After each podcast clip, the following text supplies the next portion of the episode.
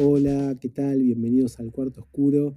Soy Pelada Mágica y hoy tengo otro invitado muy especial en esta serie de invitados que tengo la suerte de, digamos, conocer eh, en la misma entrevista con los oyentes, porque la verdad que este es un fotógrafo que hace un tiempo que lo había visto por Instagram, no lo conozco personalmente, tampoco había hablado con él, y este podcast que me da la posibilidad de, charlar con gente que quizás de otra manera eh, no lo hubiera hecho, tengo la posibilidad de hablar con un fotógrafo que me fascinó desde el momento que lo vi. Las fotos que, hace son increíbles, me llamaron mucho la atención y hoy voy a tener la oportunidad junto a ustedes de conocer por qué hace esas fotos, cómo las hace y qué lo, lleva a, qué lo llevó a ser tan, tan buen fotógrafo. Quiero darle la bienvenida a Alisandro Sherbakov. Bienvenido. Bueno, muchas gracias. Eh, gracias por invitarme a, tu espacio. Me parece muy bueno que haya espacios como este, ya que no siempre se da a conocer la gente que no tiene una, una visibilidad notoria o esas cosas.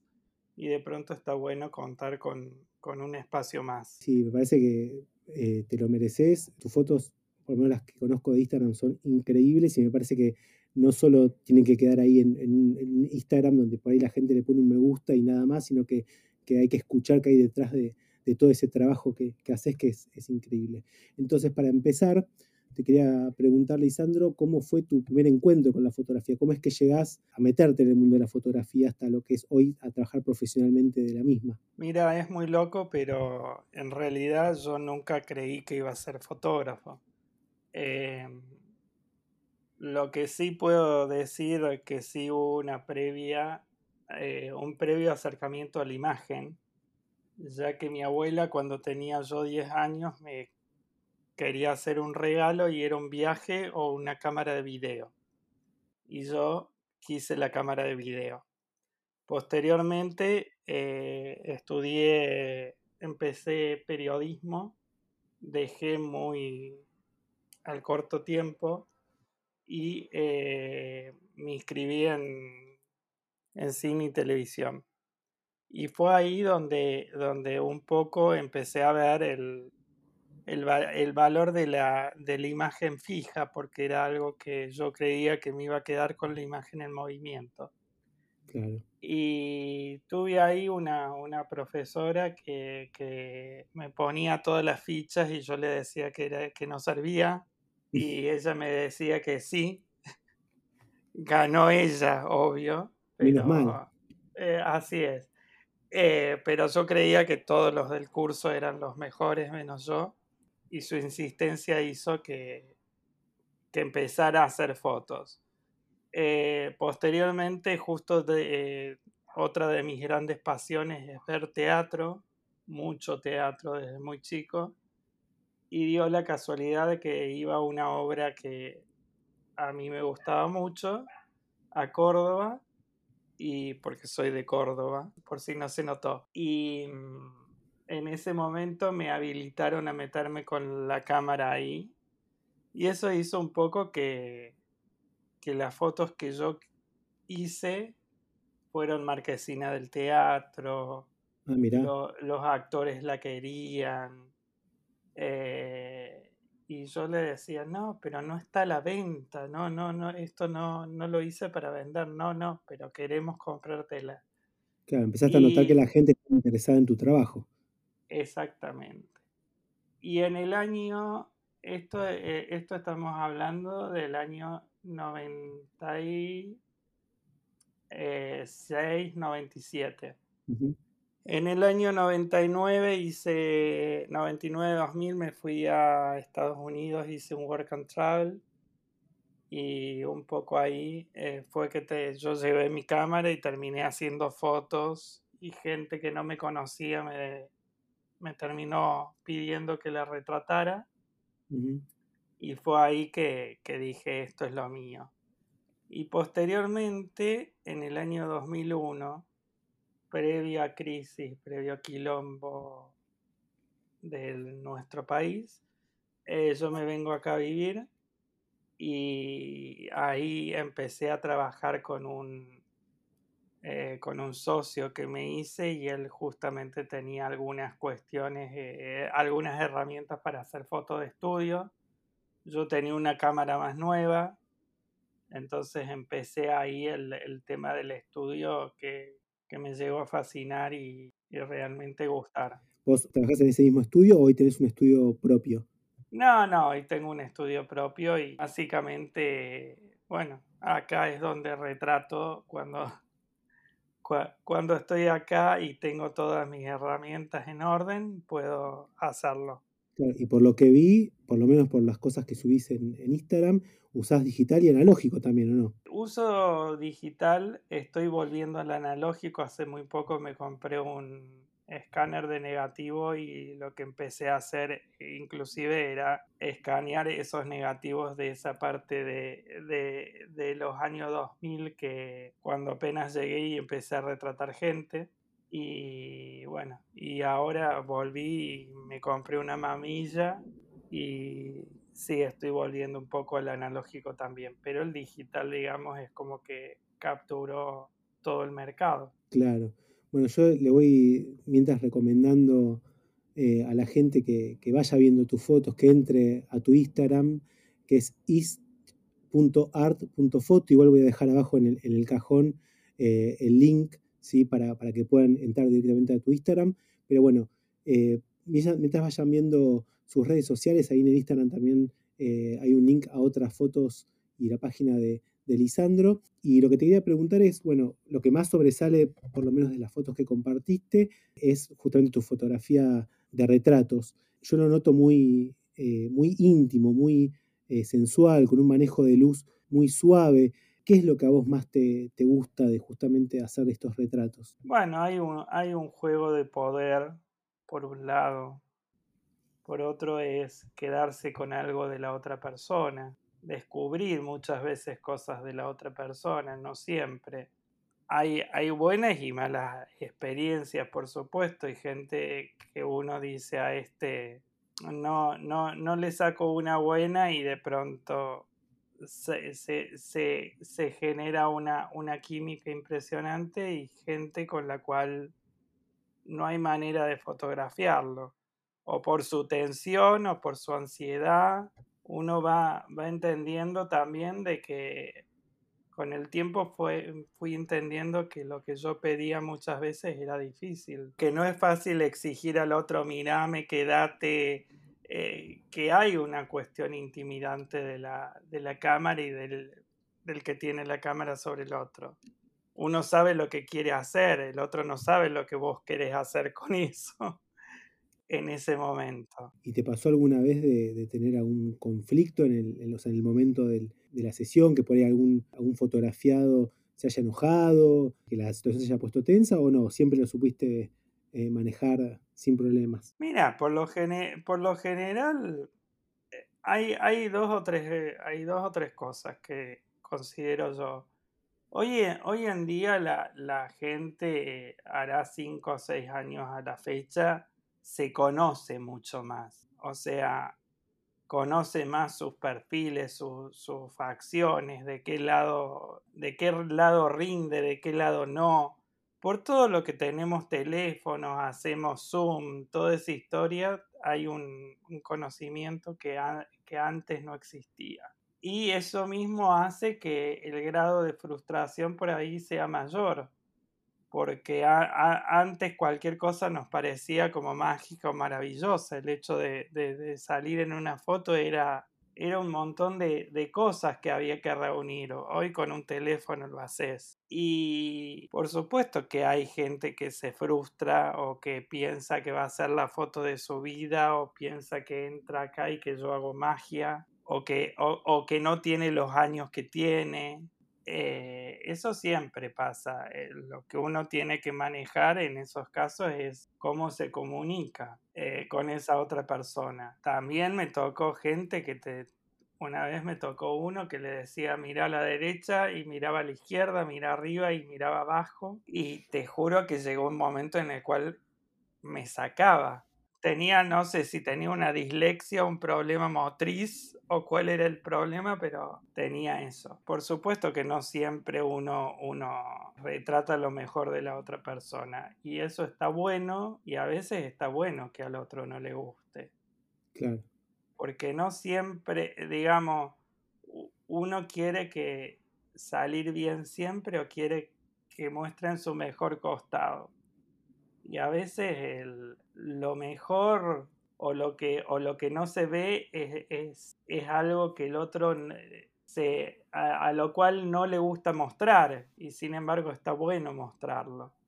Eh, con respecto a esta, a esta anécdota y a estas cosas que pasan, eh, hace muchos años yo era muy chico y justamente tenía contacto con un teatro de, de Córdoba, que era el Teatro Comedia, y me dicen que, que me prestaban los, los, actores de una obra para hacer una foto. Y yo negocié con el productor que me prestara los actores pero eh, el productor me dijo, yo te los presto, pero si vos me haces una foto de prensa, para ya que este es el primer lugar donde tocamos. Y los actores eran Juan Leirado, Iván González, el hijo de Jairo, y Victoria Carreras. Y lo más, eh, lo más gracioso era algo que yo desconocía, ¿no? Era el, el carácter de Juan Leirado. Y en ese momento, ya que me hablabas de enojos, nada, yo no tenía la experiencia que hoy tengo y, que de pronto sé cómo llegar o cómo llevar a una persona. Y, y, el tipo me dice, bueno, se pone delante mío con una campera de cuero y me dice, ¿qué hago? Y yo no tuve mejor idea de decirle, sé vos mismo. Y me dijo el tipo, o sea, me dijo Juan, me dice, no, no, no, dice, a mí me tiras letra o yo me paro y me voy. Y le digo, no, no, me digas eso. No, no, sí, eh, decime qué hago. Y fue una situación así como tensa, era, tensa, era atrás, de, atrás del telón del, del teatro. Teóricamente estaban a punto de dar sala y yo estaba haciendo esas fotos que inclusive esos actores no sabían bien para qué era y quién era yo. Eh, sin embargo, el productor gentilmente lo había gestionado y yo quedé tan nervioso que después la foto de prensa, que era la, la foto de, de la obra, salió movida. Me llama y me dice eso. Entonces yo justo venía para Buenos Aires y le traje una foto que era los tres vestidos de personaje atrás del, telón que la había hecho eh, momentos después de estos tres retratos. Y esa es la historia, ¿no? O sea, no siempre la, la, gente reacciona de una, de una buena manera. Claro, pero bueno, lo bueno es que pasó mucha agua bajo el puente y obviamente aprendiste un montonazo y se nota en retratos que haces hoy en día que, que tenés una cancha y un manejo obviamente mucho más, eh, más experimentado, que más, inclusive te digo, me hizo acordar muchísimo tu trabajo a Platón, no sé si lo ubicás, eh, el retratista. Bueno, también, y todo lo que me, contás vos de, bueno, de esta intimidad y este manejo que tenés que tener, este manejo del poder que se genera en esa, en esa sesión de fotos ¿no? con el otro. Y bueno, me hizo acordar mucho a todo, a todo esto que decía de Platón, de cómo manejar ese espacio, de cómo llevar al, al fotografiado a hacer, a tratar de que sea, bueno, esto que te decía Leirado, ¿no? O sea, que vos dijiste tenés que ser como sos bueno, pero, pero hoy en día por ahí vos sabés cómo manejar la situación y, llevar a que esa persona sea como es. Este, y que seguramente eso logre que, se relaje y que este, muchas veces pueda sacar lo mejor de esa persona. Que por ahí no siempre es lo que, la persona, la persona busca, ¿no? A veces está en justamente hoy en día, a veces está en, escuchar a la persona en el caso de, lo que me pasó en ese momento era que no había mucho tiempo. Eh, eh, era entre función y función. Pero hoy en día sí, eh, uno, uno va llevando a la persona. Habitualmente me tomo unos minutos antes para, para, para charlar, para ver en qué sintonía está, qué le interesa, qué no. Eh, hay gente que a veces esa, esa charla previa no te la entiende, otras sí. Ah, hay quienes entran en, en, sintonía y hay quienes vienen con sí me, sí me pasó de gente que viene con una sintonía y que nunca logra bajar o conectar. Y bueno, es parte de la ansiedad que maneja cada uno y que bueno, uno, uno también entiende que, que hay gente que va a reaccionar bien, que hay gente que va a reaccionar mal y con qué, con qué puede uno, uno quedarse de esa, de esa persona. Eh, hay, hay gente que te viene con quiero, quiero hacer la foto de Shakespeare. No, mira, o sea, baja, o sea, no sé, o te quiere, o quieren ser un personaje por un segundo. Después hay otra actriz que hoy, hoy está en México que que era que me, encargó unas fotos para irse a México. Y ella venía y decía, ahora hago cara de esto, ahora hago cara de otro, de esto otro, de ahora voy a hacer cara de no sé qué. Y quedaba como súper impostado, como una cosa que quería 60 fotos por segundo, tipo como... Claro. Y la gente por ahí no entiende que también esto de de hacer una buena foto lleva tiempo. Eh, conectar lleva tiempo, desconectar también. Claro, que en realidad, o sea, está implícito, pero uno no lo dice tantas veces, es que vos estás haciendo arte, porque no solamente estás sacando este, una foto, digamos, este, pues si no, podría, la persona se la podría sacar con, como decimos, con el celular, sino que vos estás eh, poniendo tu ojo, tu arte en, en, ese retrato, que tiene que ver con la posición, con la mirada, con la luz, con el encuadre. Entonces, bueno, eso es lo que a veces se logra quizás más rápido, a veces se tarda un poquito más. Hay, hay cosas que habitualmente cuando uno entra a, desempeñarse en un rubro, eh, pasan a ser comunes para uno.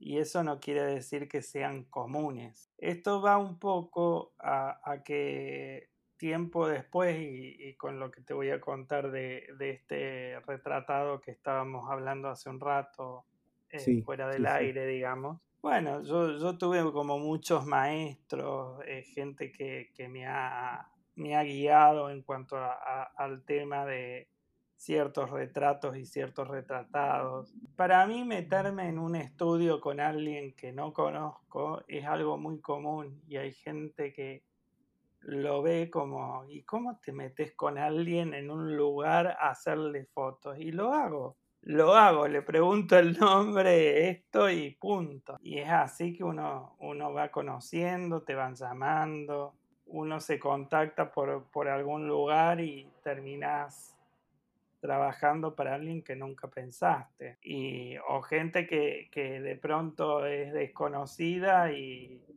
termina siendo conocida posteriormente. Eh, lo bueno y, lo que necesita esto es crear vínculo. Y por ahí no todo el mundo tiene esa capacidad. Eso me di cuenta con el tiempo. claro, con el tiempo y la experiencia. Bueno, y te quería preguntar ya que, lo nombraste, que era algo que, tenía pendiente para preguntarte, era, bueno, justamente como dijiste un ratito antes de comenzar la charla, estábamos hablando off the record y me contabas la experiencia que tuviste sobre, bueno, retratar eh, a una persona muy particular, que es un trabajo que hiciste en varios años y que además, bueno, después eh, eh, encontraste una similitud con el trabajo de, bueno, de, otro gran fotógrafo como es Srur, que también hemos hecho acá una entrevista en la temporada pasada, así que contame un poquito de qué personaje se trata, cómo fue ese trabajo. Bueno, hace varios años, digamos, estuve un, tiempo en clínica con, con, una fotógrafa que se llama Vivian Galván. Tiempo ante, antes de eso, yo un día viendo fotos a través de Facebook, veo un chico que me interesaba sobre todo por sus tatuajes, que tenía mayormente el cuerpo muy tatuado, y un día lo invito a mi casa le digo que, le, que lo quería retratar, que le quería hacer unas fotos, monto toda la, todas las luces y lo espero. Y bueno, cuando ve, viene, yo en, el medio de que estoy haciendo fotos, le suena el teléfono y era la novia que teóricamente le pedía que consiga droga. Y ahí me entero de que, bueno, de que él me, me dice en ese momento que eh, tenía la novia, que la novia consumía, que él tenía que conseguirle, bueno. pasó el tiempo y yo me quise como desconectar de él y empiezo un poco a indagar sobre la fotografía contemporánea, la narración a través del tiempo y entre otras cosas digo, bueno, a quienes tenía para volver a llamar y fotografiar con un cierto tiempo. Y se dio de que lo llamé a este chico y vino. Y bueno, fui fotografiando tatuaje por tatuaje, lo, lo fotografié desde distintos ángulos. Mayormente una, un tipo de fotografía casi documental y que tenía que ver con él.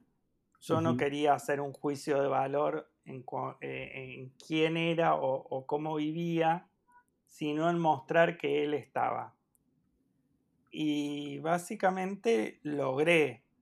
Entre la primera foto y la última pasaron casi cinco años. De esos cinco años salieron varias fotos. Fui imprimiendo algunas, fui editando y eh, de parte de él tengo inclusive de puño y letra eh, una narración de qué quería decir cada tatuaje. Eso fue hecho también en un, digamos, fue expuesto en, un, en una exposición colectiva y que fue más o menos en el 2017, una cosa así, si no me equivoco. Esas fotos, él montadas nunca las vio. Eh, yo le fui dando fotos, pero bueno, hay toda, hay toda una historia, ¿no? Y a veces con, con chicos que consumen o con gente que consume no es tan fácil mantener un vínculo tan, tan lineal. De, de hecho, hay gente que me decía, bueno, pero vos llamalo y hacele fotos y, y a veces yo lo llamaba y me fallaba y después me decía que, que se había peleado con el del guardarropa del boliche y que no había podido venir y que no sé qué, mientras tanto yo había armado las luces, lo había esperado. Bueno, eh, eh, era todo un, un, un, estar pero no estar, juntarme y no juntarme, también no era fácil estar con él en la casa, digamos, y poder fotografiarlo. ¿Y eh, seguís en contacto con él? ¿O quedó ahí? No, no, quedó. Intentó contactarme y yo no, no acusé mucho recibo, no. Dije, llegó hasta acá y la, la verdad que, que es un, un, trabajo al cual quiero mucho. De hecho, tengo en mi casa, en el living de mi casa, tengo cinco fotos de él colgadas. Así que el que entra acá a hacerse fotos lo ve. Hay gente que me pregunta cómo convivo con tanta gente, refiriéndose a las fotos básicamente. ¿eh? Claro, sí, sí. Y bueno, después de un tiempo uno incorpora ciertas cosas como si fuesen parte del decorado, ¿no? Y después, eh, bueno, lo otro que teníamos pendiente era un poco, bueno, con esta historia adelante dije el después también hice otra muestra con varios que había fotografiado con 4 o 5 años, en los cuales hice una foto que era en el 2012, 2013 y otra foto en el 2014, 2015. Y había gente que había cambiado mucho y había gente que no había cambiado tanto. Y como última como última obra, digamos, me metí a retratar gente no binaria, que bueno, que lo que está bueno también, como hablabas un poco al principio de la, de la charla, las historias que hay atrás de cada foto y las historias que hay de, atrás de cada fotografiado, ¿no? Así como vos un poco me elegiste a mí para entrevistarme o, o charlar, yo también un poco voy viendo a quién, a quién elijo para fotografiar, más allá de la gente que me llama concretamente para que lo fotografíe. Por otro lado, mi gran pasión son las ciudades. Eh, Nueva York hasta el momento he ido dos veces. Una fue en el año 99. ¿En Nueva York fue donde estudiaste, hiciste ese estudio internacional o fue en otra ciudad? No, no hice estudio. No, no, fue un, un work and travel Ok, pero fue ahí en Nueva York. No, no, yo me quedé en Miami y posteriormente estuve cuatro o cinco días en Nueva York, a lo que saqué, que es increíble, eh, saqué las Torres Gemelas desde abajo. Y tengo unas fotos también de ese momento que, bueno, es una ciudad que cambia todo el tiempo, ¿no? lograr lograr mostrar los contrastes de los cambios es muy fácil en una ciudad con tanta, tanto cambio. Realmente, bueno, vengo de familia de arquitectos. Mi hermano, mi padre y mi tío son arquitectos.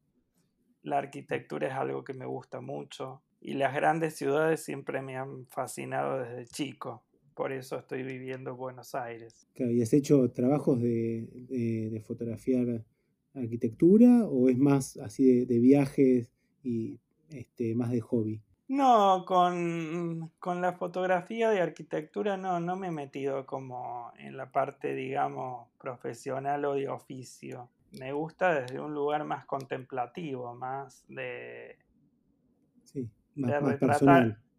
más personal, de retratar ciertas líneas, cierta, cierta presencia. Bueno, de hecho la arquitectura es como la presencia del ser humano, ¿no? Eh, algo que es de concreto no lo puede fabricar otra cosa que no sea el ser humano. ¿no? Y eso me gusta de, las grandes ciudades. Nueva York ejerce una fascinación en mucha gente, entre los cuales me, incluyo. Y es una ciudad que volvería varias veces más. Y bueno, y volviendo un poco al tema de, de los retratos, yo creo que que es algo inagotable, ¿no? En la medida en que haya alguien que se preste para ser retratado y, bueno, haya un consentimiento, ¿no? Por supuesto.